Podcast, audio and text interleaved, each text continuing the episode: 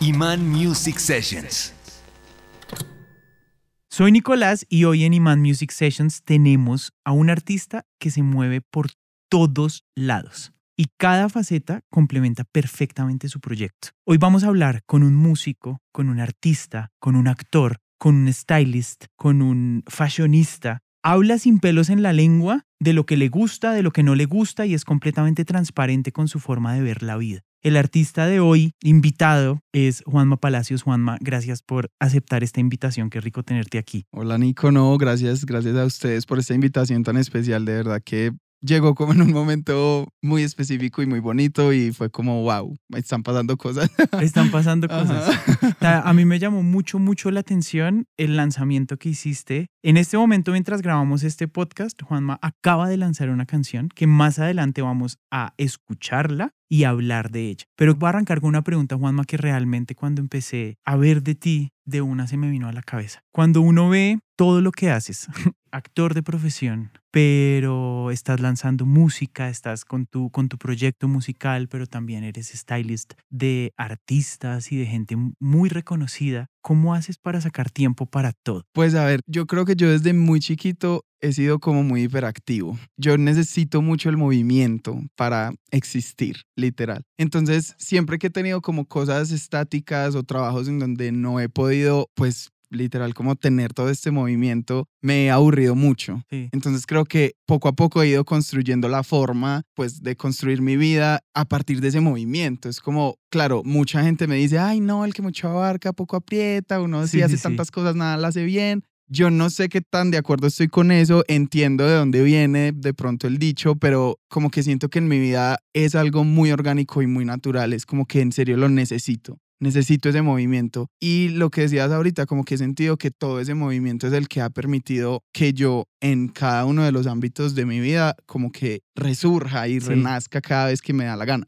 Sí, o sea, tú eres de las personas que si haces solo una cosa o te concentras en algo te aburres. Sí. Pero en este momento, todo lo que estás haciendo, como lo dije en la introducción, complementa tu proyecto. Estás cerca de artistas como Juliana Velázquez, como Daniela Cabrera, como Las Villa o todo lo que es Moon, pues esta cercanía y ser stylist de estas personas o trabajar con ellas, ¿cómo influencia tu música? ¿Cómo sientes que está influenciando tu música, tu proyecto o todo lo que haces profesionalmente? Pues bueno, creo que voy a hablar específicamente del proyecto de Juli Velázquez como tal, que es pues en este momento con la que trabajo directamente y creo que me ha enriquecido como en todas las formas. Juli es una persona muy linda, entonces creo que trabajar con ella, que es una artista que para todos nosotros los artistas independientes, ella es tan, tan top y tan grande en este momento, trabajar con ella y darme cuenta de cómo es como persona, que es una persona hermosa, también hace que uno vaya como tomando ese tipo de herramientas y entendiendo que pues que ahí también está la magia de su proyecto. Juli tiene un proyecto que es muy orgánico y muy sincero y siento que ella todo el tiempo irradia esa organicidad y esa sinceridad. Entonces creo que me, me ha ayudado mucho como persona a entender que como artista pues primero tengo que volver siempre a eso, soy una persona, o sea, primero soy persona, luego soy artista y obviamente pues ya en lo visual y en todo lo que hemos construido juntos de su proyecto, pues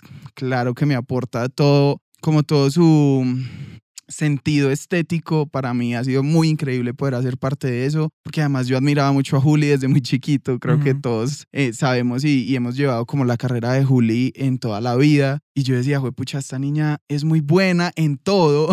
es como, claro, es como un muy buen referente de que sí funciona hacer de todo, siempre y cuando sea desde el corazón y sea como con las bases como necesarias, porque eso también he descubierto mucho de ella. Es como, pucha, es muy tesa para todo y por eso le va tan bien porque se ha encargado de indagar en cada uno de esos lenguajes de los que hace parte. Y yo siento que yo desde muy chiquito, pues he hecho exactamente lo mismo, como que no es que de un momento a otro fui actor y de un momento a otro cantante, no, o sea, como que cada uno de esos lenguajes ha tenido un proceso muy importante en mi vida, educativo incluso, pues como de universidad o de personas, pues como maestros que me han estado acompañando como a lo largo de mi vida. y siento que ahora tengo unas bases muy fuertes en cada una de esas disciplinas y eso es lo que me permite como poderme mover ya un poco con más fluidez, siento yo. Me encanta que hables tanto de Juliana y que la admires tanto. Aquí la admiramos muchísimo y llevo todo el año detrás de ella, pero ha tenido un año No, tan pesado que siempre me dice, Nico, vamos a intentarlo, vamos a intentarlo. Y ahí, ahí vamos, ahí vamos remándola. claro que sí. Y Juli, si nos estás escuchando, aquí te estamos esperando y ojalá logres venir.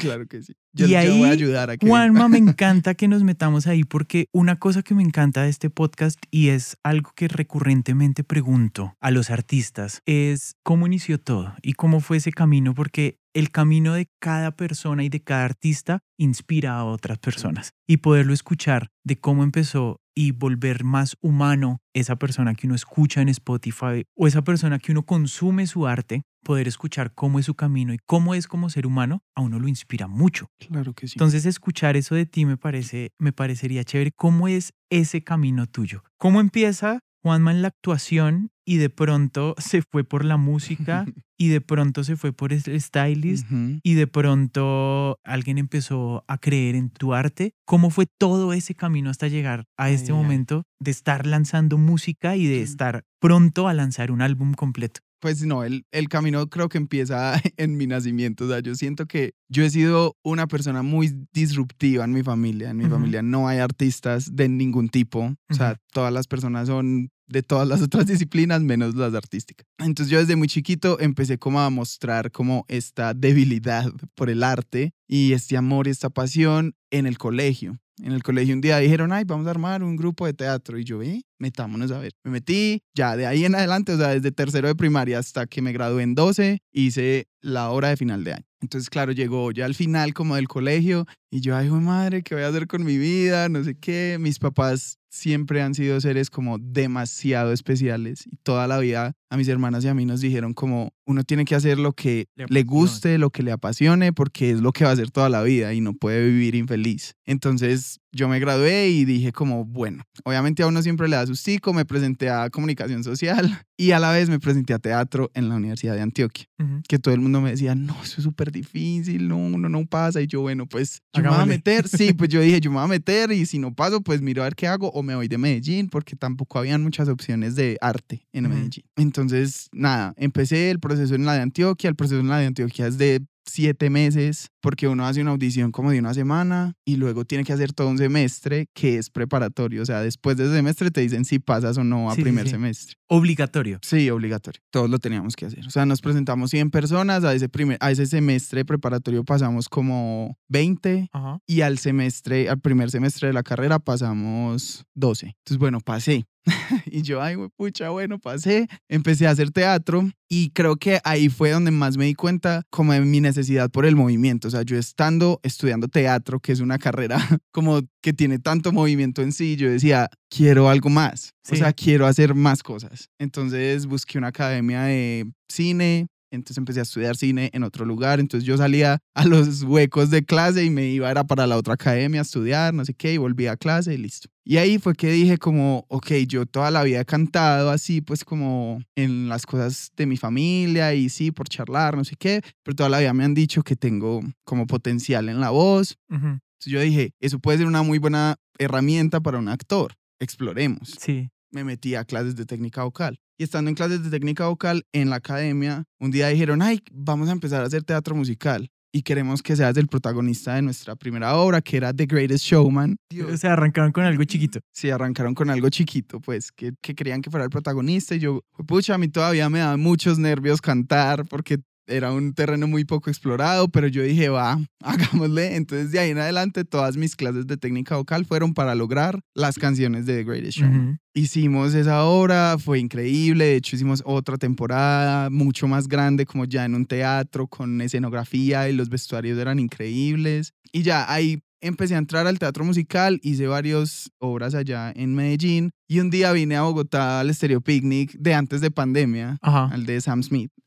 Estando acá, un director me habló y me dijo, estamos haciendo un casting para Glee aquí en Bogotá y estaba buscando por todas partes, me recomendaron tu perfil y yo, bueno, fui, me lo gané, me gané el papel y empecé a hacer aquí Glee y en la universidad y, o sea, yo viajaba todas las semanas, Sí. eso me encanta. O sea, eso lo he hecho toda mi vida. Viajaba a Bogotá, eh, estaba en función, viajaba a Medellín, funciones de lo de la universidad. Y ahí, en Glee, conocí a mi productor, que Ajá. es Medicine Heck. Nos volvimos muy, muy amigos en primer lugar, pues como como compañeros de, de escena, luego súper amigos, y él empezó a hacer su proyecto de armar como su casa productora, entonces empezó como con los que tenía ahí al ladito y me dijo, yo quiero que seas uno de mis artistas. Ujú. Y yo le dije, no. yo le dije, no, ¿cómo Todavía así? no creías, todavía no, no pues no, creías. yo le dije, yo no soy cantante. Me acuerdo mucho de esa conversación. Yo le dije, yo he estudiado canto para mí, sí, como para mi proyecto actoral, pero yo no, yo no me he visto a mí nunca como un cantante. Y él me dijo, Juanma, no, pero mira, es que, o sea, como que sentimos que, porque ya ahí estaba Oski, Oscar Acosta, que es mi manager, ya ellos estaban como en la dupla y ya juntos me decían como, tú eres un artista que tiene claras muchas cosas Sí. que los otros artistas no. Entonces como que, y, y Heck me decía, y yo siento que la voz, la voz está, o sea, la herramienta la tienes perfecta, solamente es como la seguridad y Sí. como trabajar en esa, indagar un poco en esa búsqueda de, pues, ser cantante. Y yo, pues, pucha, será yo, bueno, pues hagamos una canción a ver. Sí. y pues eso fue, hicimos Sonríe para mí en plena pandemia. Ajá. O sea, yo pude venir a Bogotá, grabé una voz y me fui. Pandemia total, encierro total y todos como fue pucha, ¿qué vamos a hacer con esto? ¿Será que la seguimos? Sí, sigámosla. Sí. Era como, como esa lucecita que había ahí en medio de toda esa cosa que estaba pasando tan horrible en el mundo. Entonces, en el espacio que hubo, literal, un día dijeron como pueden salir este fin de semana. Yo listo. Ese, ese día es el videoclip. Planeé el videoclip con todos mis amigos. O sea, mi mejor amiga es directora de arte que se llama Carolina Arango Ajá. y me ha acompañado como en todo el proceso estético y como visual de mi proyecto que es tan importante para mí. Y de hecho lo, lo entendí ahí. O sea, ese día que hicimos ese primer videoclip, yo dije, wow. O sea, primero esto me encanta. Ajá. O sea, acabo de descubrir una pasión increíble. Se acaba de despertar y quién me va a pagar esto. Ajá.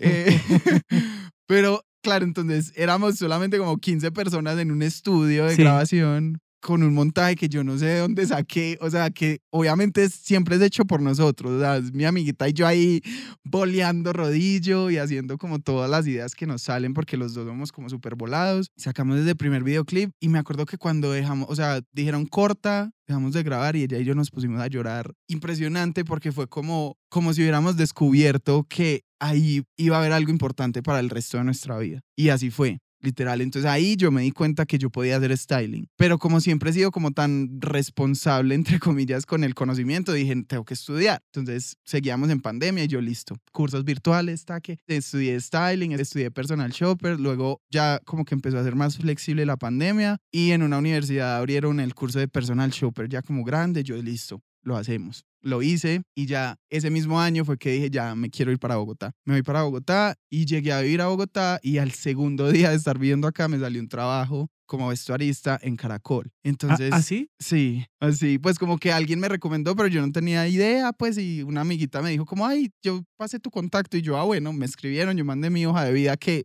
¿cuál Sí. era? O sea, yo le había dirigido el styling, pues, como a mis amigos en, no sé, en photoshoots, en cosas así, pero, pues, nada del otro mundo. Pero yo lo mandé, yo dije, bueno, pues, que miremos a ver. Ujú. Pasé, empecé a, a trabajar en Yo Me Llamo, trabajé cuatro meses allá, o sea, todo ese Yo Me Llamo lo hicimos, y de ahí en adelante empecé a trabajar con Moon como que me empezaron a salir más proyectos eh, con artistas, con cantantes, que en realidad me gusta mucho más, como que siento que ahí está la más la, la pasión que tengo por eso. Misteriosamente empecé a vivir de eso.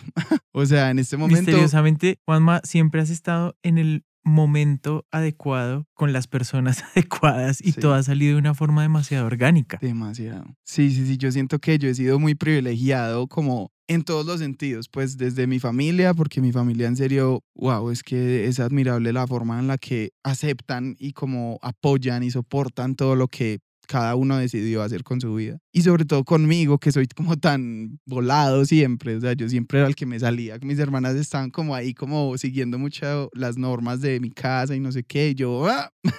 Sí. Yo en todo me tiré, pero de una forma también muy como delicada, ¿cierto? Tampoco porque no era necesario, ¿cierto? Yo nunca tuve que ser como el rebelde de, pues, como de grito y de, no.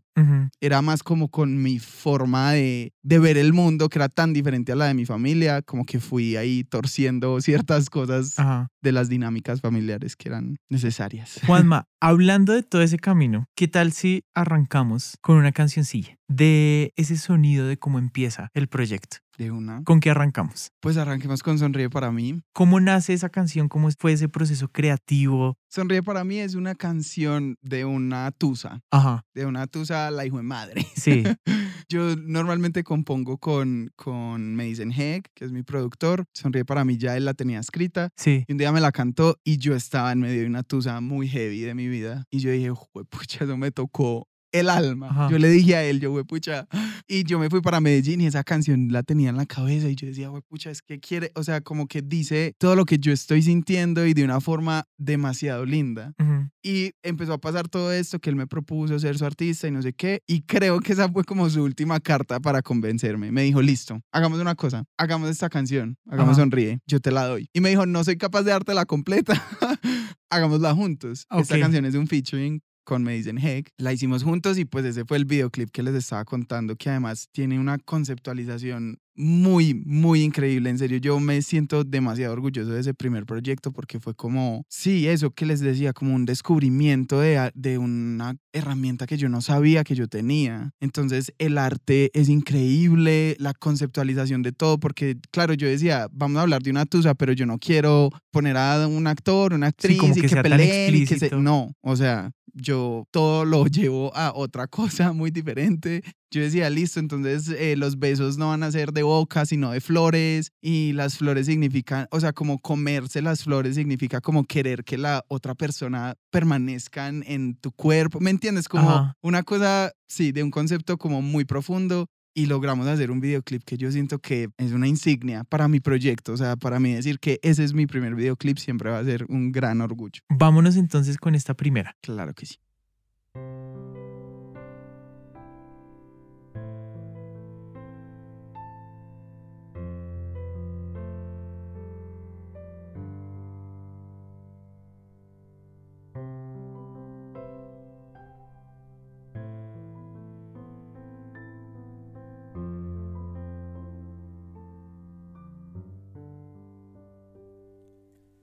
Se está poniendo vieja mi costumbre y tradición de arreglar cada problema con una nueva canción.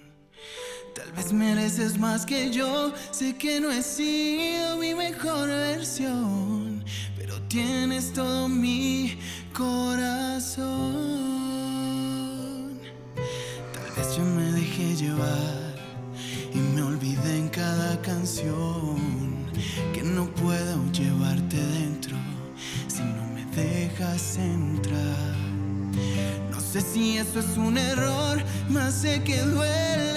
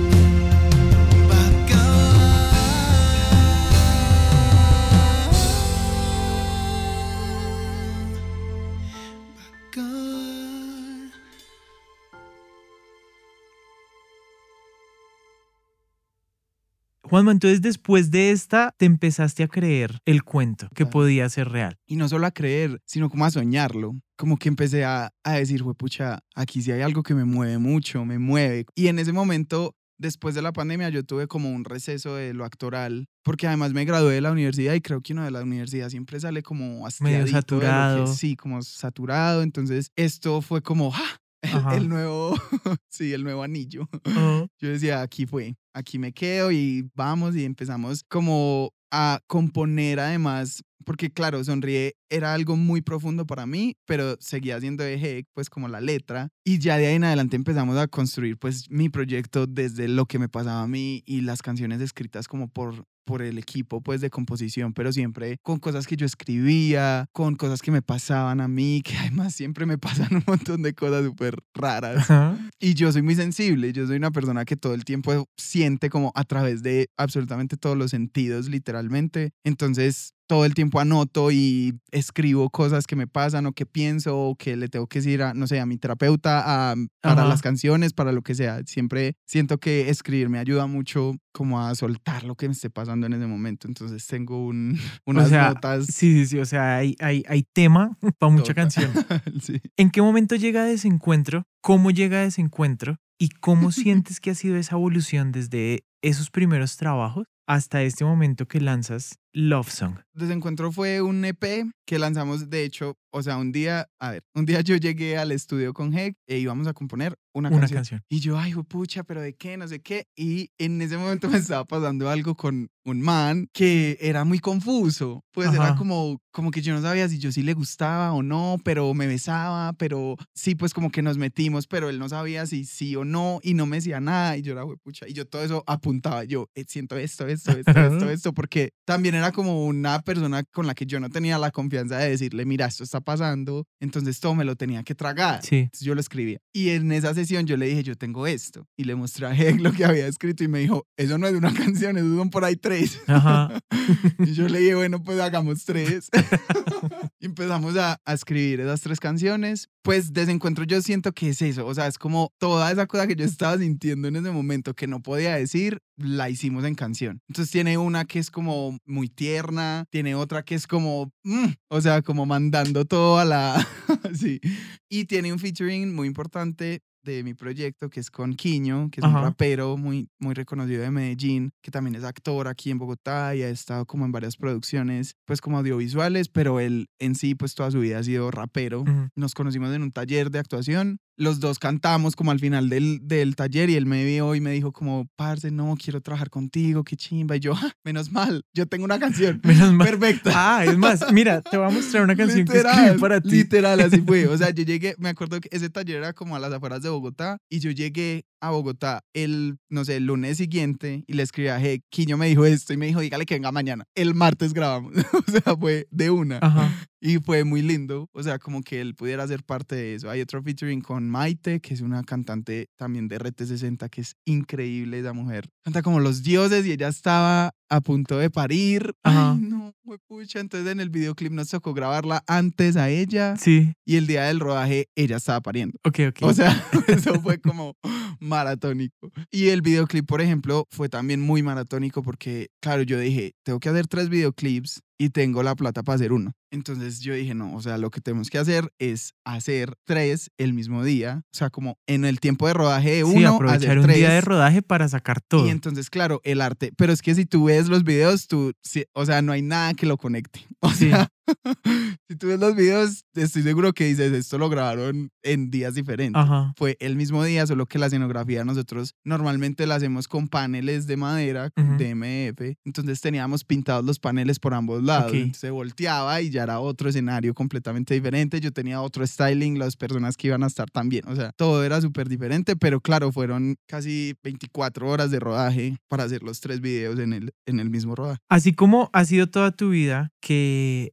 estás buscando siempre cosas nuevas, también es en la música. Buscas que cada canción sea completamente distinta en cuanto a género, en cuanto a sonido, en cuanto a exploración vocal, en cuanto a arreglos. Pues yo, yo siento que sí. Y de hecho, eso fue una conversación que tuvimos muy al principio, Heg y yo, porque él me veía como un artista que podía llegar a ser como un urbano muy interesante. Pero yo le dije, no sé, o sea, como que yo siento que definirme en solamente uno a mí me va, me va a costar. Sí. Sí, como que me va a vida. Exacto, como en mi vida y como en, toda, en todo lo que hago. Entonces yo le dije, exploremos, o sea, hagamos y, y, sonríe, y si sonríe para mí es la primera, eso no quiere decir que yo vaya a cantar baladas de aquí en adelante, ¿no? Ujú. O sea, exploremos, metámonos y Heck también es, siento que es un productor que explora demasiados sonidos y eso para mí siempre ha sido muy interesante, por eso me gusta tanto trabajar con él porque es, es eso, como que nos entendemos en ese movimiento que necesita mi cabeza. Ujú.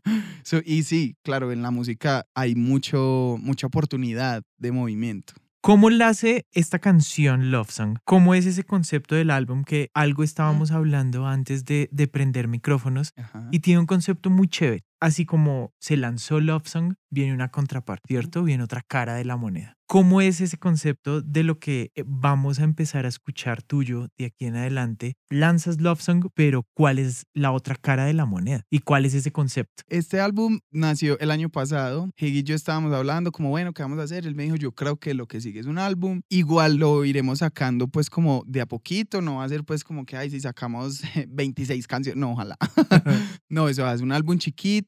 Es un álbum que iremos eh, como dando a conocer a medida que vayamos teniendo la posibilidad. Primero nos sentamos juntos y dijimos, ¿de qué? ¿De qué hablamos? ¿Qué queremos? ¿Qué, ¿Qué hacemos? Entonces yo le dije, yo quiero hablar como de lo binario que es el mundo y de lo no binario que es Juanma Palacio. Entonces, pues eso, eso nos dio muchas, muchas cosas como para la construcción de del concepto de ese álbum. Entonces empezamos a ver cómo hacer, digamos, el paralelo de ciertas situaciones o de ciertas cosas que yo he atravesado como persona no binaria.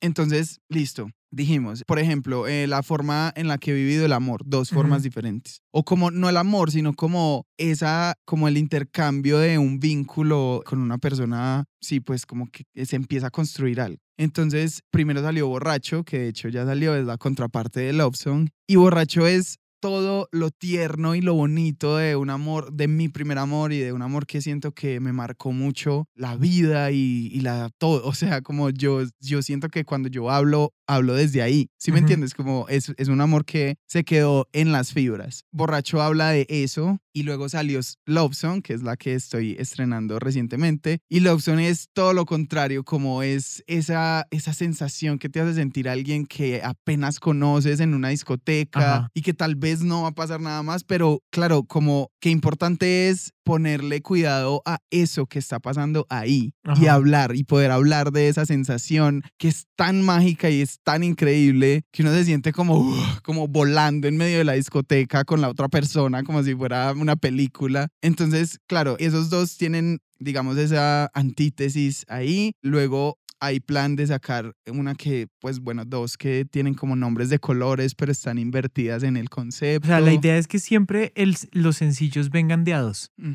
Sí, salió el año pasado salió una que se llama No me quito, Ajá. que es como todo lo que la sociedad siempre me dijo que yo no me podía poner y yo no me lo voy a quitar. o Sí, sea, ¿me sí. entiendes? Como eso y claro, viene otra que es toda esa información, o sea, como todo lo que la sociedad un día me dijo, tú no te puedes poner esto porque tú eres un hombre y naciste para... Sí. Todo eso está cargado como de esa dualidad que queremos mostrar en el álbum. Aprovechemos que estamos hablando del álbum de este nuevo sencillo de Love Song y vamos con Love Song para, para que los que nos están escuchando, si no la han escuchado, tengan ese, como ese antojito de ir a escucharla, de ir a ver el video que también... Vamos con la canción y después hablamos rápidamente del video que también fue hecho con las uñas. sí, literal. Vamos entonces con Love Song. De. Una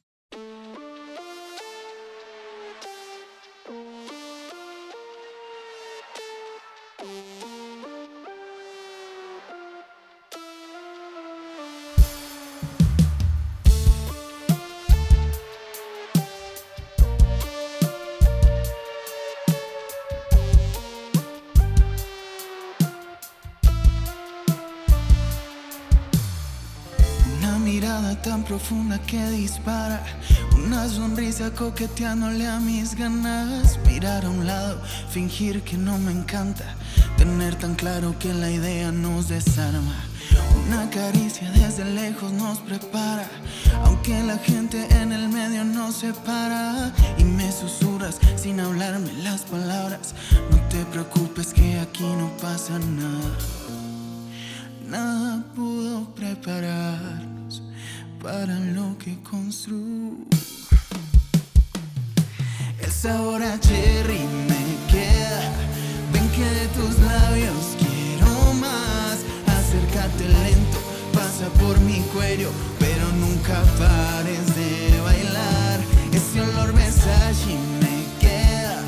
Ven que de tu aroma quiero más. Acércate lento, pasa por mi cuello,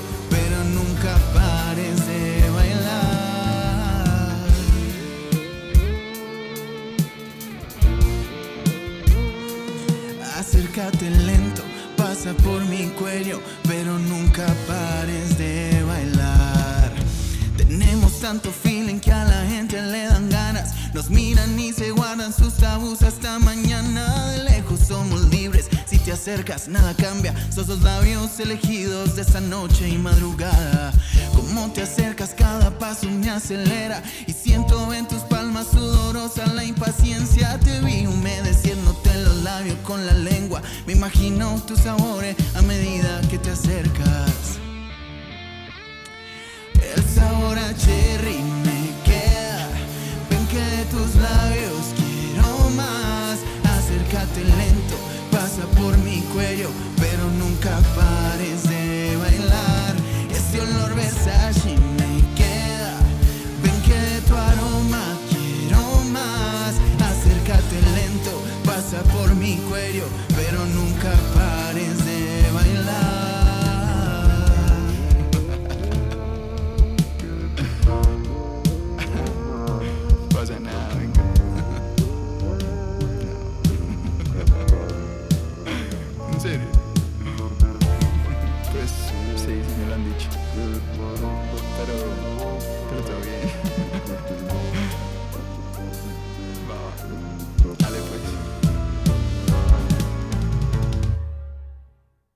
Es bien pegajosa. ¿Con quién escribiste Love Song? Ah, bueno, todo este álbum del que hemos estado hablando, como que tuvimos un acompañamiento con Daniela Cabrera, de la que mencionaste ahorita, porque ya un día me dijo como, ay, yo quiero ser parte de tu Ajá. proyecto, no sé qué, y yo, Daniela, tú sabes tú quién eres, o sea, como para mí eso fue como, ¿qué? sí, o sea, fue como, wow, ok, y, de- y también fue de una, o sea, yo, yo siempre que me salen ese tipo de oportunidades, yo digo, esto es mañana, o Sí. sea, yo mañana, sí. Ya, mañana estoy a 7 a.m. en tu casa.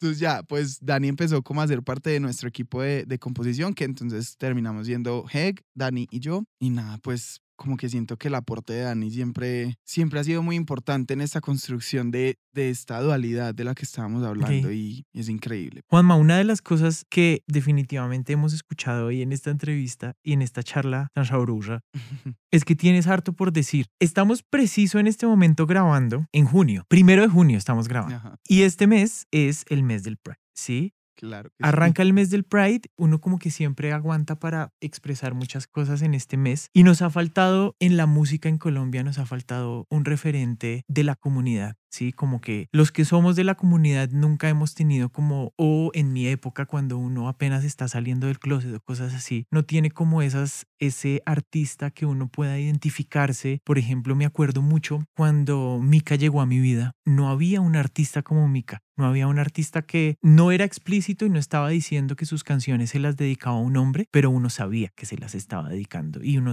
por, por su forma de ser y de vestirse y de todo, uno sabía que era completamente sincero. Tú no tienes ningún reparo ni pelos en la lengua para hablar de lo que tu corazón te diga. Pero, ¿qué referentes has tenido en tu vida como artistas de la comunidad y cómo sientes que tu música puede tocar a esas personas? Por ejemplo, pongo mi ejemplo porque siempre me faltó ese referente, siempre me faltó ese artista al que yo pudiera admirar porque hablara de lo que no se estaba hablando en esa época.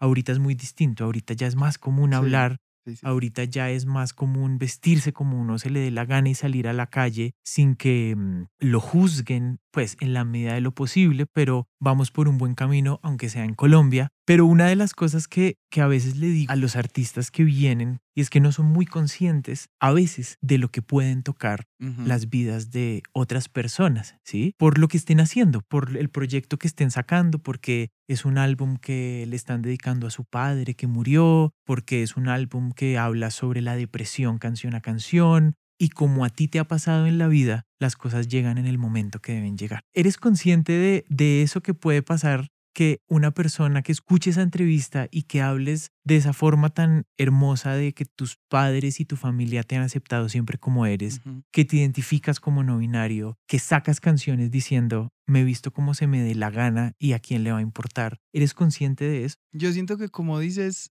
hay cierta inconsciencia. Hay cierta inconsciencia sobre todo, pues sí, cuando es así de orgánico, porque mi intención al ser esto y a, o sea, como al explorar el arte a través de lo que soy, no tiene mucho que ver con lo que pueda suceder, ¿cierto? Sino más bien con lo que me pasa y como la forma en la que yo encuentro de hacer catarsis de todo eso que me sucede, pero claro que soy consciente de lo que eso puede hacer y pues estaría muy feliz y muy, muy agradecido con la vida si algún día mi música logra eso que estás diciendo, si mi música logra hacer sentir como bien y confiado a una persona que se está sintiendo como si no hiciera parte de, la sociedad, porque eso lo hemos sentido todos, ujú. todes. Y siento que, claro, sería maravilloso y sería muy importante para mí también como empezar a comprender pues como la repercusión que eso puede tener en la gente que escucha mi música. Ujú, Siento que en esta primera instancia todavía es- está muy tímida esa conciencia ujú, y es más orgánica la, la intención de, de querer decir algo que tal vez no se ha dicho, o tal vez sí se ha dicho, pero de otra forma, o bueno, X, pero como que siento que en primera instancia es, este soy yo y ojalá te conectes con esto, porque si están haciendo de un lugar orgánico y si nace Muy de una cosa que me ha pasado, que es que también siento que es algo que nosotros tenemos que vivir mucho como comunidad y es que las cosas se comienzan a volver moda y entonces ya muchas personas empiezan a utilizar lo que para nosotros ha sido tan difícil como marcar y- como eh, potenciar para la industria musical, por ejemplo, que a mí, o sea, yo siempre he sentido como que es bueno, eso es un avance entre unas comillas muy grandes, pero también es como listo, pero entonces reconozcan que hace parte de nosotros y reconozcan que la lucha, o sea, que el hecho de que digamos una persona heterosexual hoy pueda, o sea, un hombre heterosexual hoy pueda usar una falda, y todo el mundo lo aplauda, tiene un peso gigante y un montón de muertes de Sí. hombres homosexuales que lo han intentado. Entonces, claro, para mí siempre ha sido como, es un avance, sí, porque yo y sobre todo yo que soy una persona como una conciencia tan no binaria del universo, para mí eso es hermoso, para Sí. mí que cualquier persona se pueda poner lo que le dé la gana, me parece espectacular, pero de ahí a que un- para unas personas sea aceptado y para otras no, por, pues, por su condición o por lo que sea, es como, eh, no. Hay que ponerle atención a eso. Por eso existen términos ya que definen como muy bien esto, porque sí siento que es delicado. O sea, bacano que lo usemos todos, bacano que, que esto se pueda volver una cosa que ninguno sepa qué es qué, o- me encantaría. Pero Sí. eso no está pasando en este momento histórico de la vida. Entonces siento que hay que prestarle atención. Juanma, estamos viviendo además un momento, ir por otro lado, por otra arista, y es que estamos viviendo un momento increíble en la música en Colombia. Definitivamente estos últimos dos años han sido una explosión de música independiente y de artistas que se han lanzado a mostrar su arte. Muchos factores han ayudado a esto. La facilidad que ahora la tecnología nos da para poder hacer una canción en nuestra casa y poderla lanzar y no tener que prensar, no tener que... Un montón de cosas que antes eran muy difíciles, pero ahora se simplifica la cosa y hemos visto un boom de gente que como tú hace las cosas con las uñas, las saca y la gente la está consumiendo. Realmente la gente la está consumiendo. Por este podcast han pasado Laura Pérez, Pilar Cabrera, Lucio Pellet, Daniel Castillo, Ana María Laroc y todos son artistas que hacen su música completamente sincera, con las uñas, como uno ve un making of de tu video, que eres muy activo en TikTok y en tus redes subiendo como, oigan, me voy a ir a Home Center a comprar la Ajá. pintura. Y uno ve todo ese proceso de cómo con las uñas haces un resultado como el video de Love Song que se ve muy bien, muy chévere, pero es con las uñas. ¿Cuáles son esos referentes nacionales que en este momento,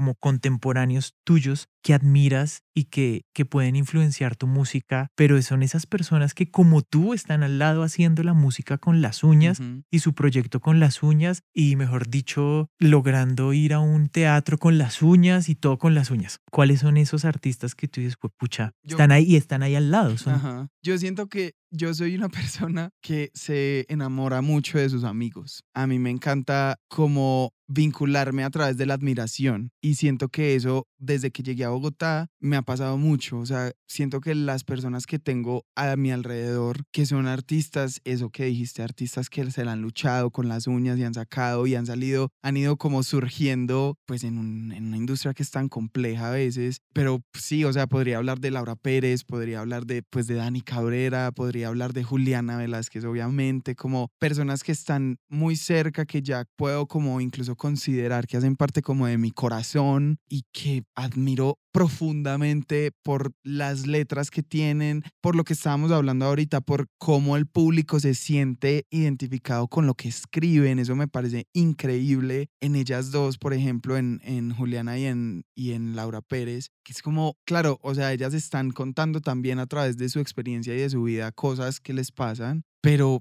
o sea, la gente se siente profundamente identificada y creo que ese ha sido el éxito de su, de su pequeña carrera, ¿cierto? De las dos. Como esa conexión que logran al, al ser escuchadas por, por la gente. Es como esto también me pasa a mí, yo Sí, me sí, siento sí. así y, y, y lo que estábamos diciendo ahorita, qué importante es para un proyecto musical que existan personas que se sientan identificadas con él. También una cosa que, que también ha cambiado mucho la industria y que logra esa cercanía, siento yo, es que cuando uno ve un proyecto o una canción nacer o el lanzamiento de una canción, ya un artista como de pronto Sabi Satizábal o pues artistas, no sé, Luna Le, Natalia Medina, es que por medio de las redes sociales uno ya está conociendo a la persona. Total. Cuando antes era como tan lejana, o lejano el artista. Primero porque para que un artista pudiese sacar música tenía que firmar con una disquera gigantesca que ya le cambiaron toda la imagen, le hicieron un styling, sí, le ya uno no conoce realmente a la persona, sino como lo que hay detrás de eso que una industria gigante creó que quieren que la gente consuma. Pero ahora, por ejemplo, el ejemplo que pones de Laura Pérez, que mm, por medio de sus redes sociales uno la conoce tanto y uno incluso escucha la música y siente que está escuchando la música de una amiga, porque eso logra ella. Tú también eres muy activo en redes sociales y uno también ve mucho ese proceso, pero es algo que realmente es muy nuevo. ¿Cómo usas esa herramienta para llegar a la gente, para mostrar cómo usas esa herramienta para ti? Yo, yo siento que yo estoy en un momento donde estoy empezando a ver la importancia que tienen esas redes y como la importancia que tiene eso de lo que estás hablando, como mostrar lo que pasa, ¿cierto? Porque como toda mi vida he tenido tantos referentes en mi cabeza y tanta información de todos los lenguajes de los que hemos hablado hoy, para mí era muy fácil construir una imagen que para la gente era muy producida, ¿me entiendes? Como que la Mm. gente se pone a ver mis videoclips y dice, este man ha invertido Sí. juepucha, o sea, está la- Millones. Sí, billones, o sea, este man de ser millonario porque cero, o sea, como, pero yo no entendía que yo tenía que explicárselos, ¿me entiendes? Como que ni no entendía la importancia de que la gente comprendiera que para mí también ha sido muy difícil, que Ujú. para mí también ha sido con las uñas, que yo también he tenido que recurrir a todo mi círculo de amigos que hoy aprovecho este espacio para agradecerles a todos porque todos han pegado como sea. O sea, yo me he llevado a mis amigos que son abogados, a mis amigos Sí. que son pues eh, psicólogos para mi casa a pintar paneles y a armar un escenario para hacer un videoclip. ¿Me entiendes? Entonces como que yo siento que en este momento estoy en ese proceso de transformación de mis redes porque por esa información que te dije que siento que tengo desde tan chiquito, por ejemplo, en cómo me visto y en cómo me veo, siempre ha sido muy fácil encontrar la forma de expresarme por medio de eso. Y para la gente siempre es como, ay, marica, este man se debe sentar ocho horas a elegir un outfit. No, eso ya no me pasa, eso a mí ya no me pasa, pero estoy empezando a entender que, claro, lo que se ve como puede tener esa información que yo he construido con tanto tiempo y con tanta dedicación, pues la gente cree que o que detrás de mí hay un músculo pues financiero sí, increíble sí. o que yo pues soy una persona que todo le sale bien y todo lo hace, pues me entiendes, como, como que yo siento que mis redes antes, y claro que me responsabilizo de eso, mis redes antes estaban como eso que estabas diciendo, como una persona inalcanzable, porque yo incluso hasta las fotos que me hice en mi casa en pandemia eran con paneles que yo me despertaba a pintar y con cosas, ¿me entiendes? Como que para mí eso siempre ha sido un parche, el resultado siempre ha sido como de un buen nivel, entonces la gente siempre decía, no, este man debe ser un fastidio, o sea, no Sí, me le sí, quiero ni acercar. Tiene cinco personas ahí atrás y sí, sí, sí, eso.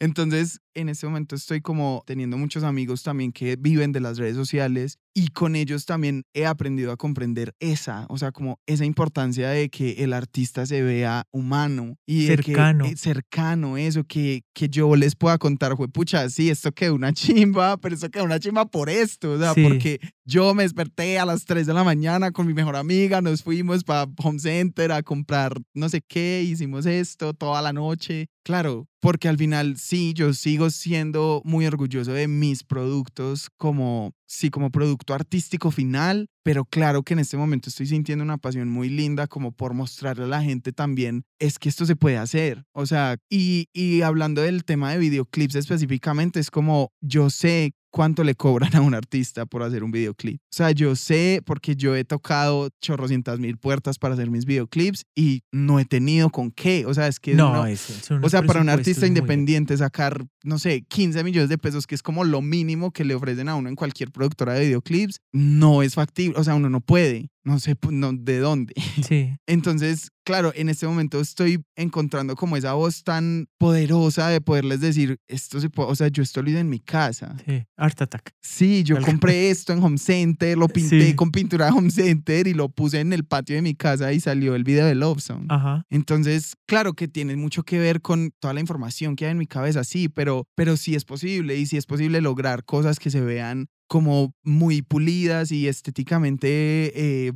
como conceptualizadas, pero eso no quiere decir que uno se tenga que gastar 20 millones de pesos. Sí. Es como más bien encontrar las personas y los, como las herramientas indicadas. Y si uno lo puede mostrar, pues increíble. Juanma, ¿qué se viene para el resto del 2023? ¿Qué vamos a esperar de Juanma Palacio? De mí, siempre es como muy importante que esperen cambios. Ajá, va a haber de todo. de Cambio, movimiento, siempre. Eso fue lo que más dijimos hoy. Sí, como que viene de este mismo álbum que hablamos hoy, de este mismo concepto de la dualidad y de las, del mundo binario. Vienen más canciones, viene una que se llama Pink. Ajá, y es todo lo blue. ajá, y viene una que se llama Blue y es todo lo pink. ajá. Hablando de los colores que nos han dicho toda la vida y sí, pues como esto es de hombre, esto es de mujer, sí, como mandando un poco todas estas ideas otra vez al aire. Eso, vienen exploraciones nuevas de sonidos, o sea, como que cada vez siento que se convierte en algo más y más humano, no porque vaya como a cambiar mi, como mi estructura visual, sino por eso de lo que estábamos hablando, sino porque ahora se van a enterar cómo Sí. pasa. O Sí. sea, cómo esta magia, entre unas comillas muy grandes, sucede en la vida y en el proyecto de Juanma Palacio. Juanma, gracias por haber aceptado esta invitación. Gracias por haber venido a hablarnos un poquito, a contarnos un poquito de ti, a regalarnos de tu música. No te voy a dejar ir sin una canción más, por favor. Pero antes de irnos con esa, quiero contarles y agradecerles a todos los que nos están escuchando por haber llegado hasta el final de este capítulo. Agradecerle a Jorge Arango, que estuvo grabando la música y el podcast y se va a encargar de mezclar la música que van a escuchar en el capítulo, a Claudia Jiménez y a Tarik Burney, que son los encargados en la edición y en la finalización. Yo soy Nicolás Muñoz en la producción. Gracias a los que nos están escuchando. Recuerden que nos pueden encontrar en imanmusic.net slash sessions o en su plataforma de podcast favorito. Allá nos encuentran. Vienen muchos capítulos pendientes porque esta temporada no para. No para, todavía hay muchos capítulos. Juanma, gracias por haber aceptado esta invitación y que sea el primero de muchos. Este, esta es tu casa. Gracias a ti, gracias a ti, a tu equipo. Este lugar es increíble, además lo tienen que conocer. Gracias. Está hermoso este espacio, como que lo hace sentir a uno en paz y en tranquilidad, como Ay, para poder nota. tener estas conversaciones que a la final terminan tocando cosas tan internas. Y nada, mil gracias, mil gracias en serio por el espacio. ¿Con qué nos vamos a despedir? Escuchemos Borracho, Borracho que es la antítesis de, de. Listo, vámonos con borracho. Como un juego evidente. Verte y conocerte. Encontrarte entre la gente. En serio tuve suerte. Nada pudo lo que construimos, ni los cuentos, los poemas, fantasías y castillos que de niños nos dijimos.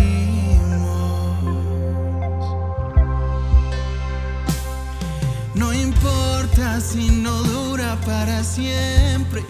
Cada día es suficiente despertarme junto a ti. ¿Qué importa si la gente no lo entiende? Ya aprendimos que si existen los amores así. Y sé que es tan bonito que parece fantasía, pero juntos comprobamos que está aquí.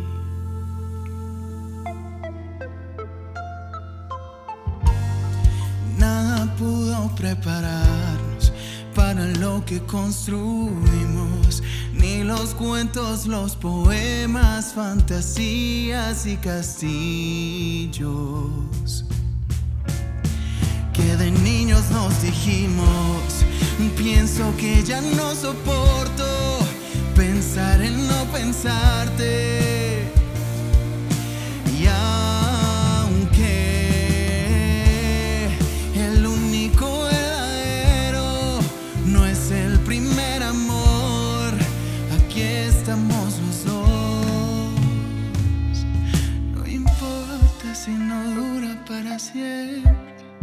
Cada día es suficiente despertarme junto a ti.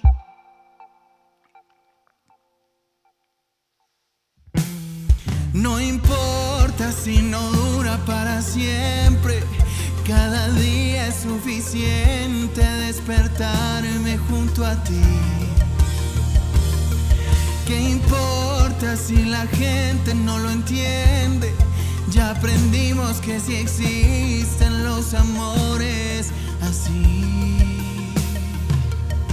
Y sé que es tan bonito que parece fantasía, pero juntos comprobamos que está aquí. Iman Music Sessions.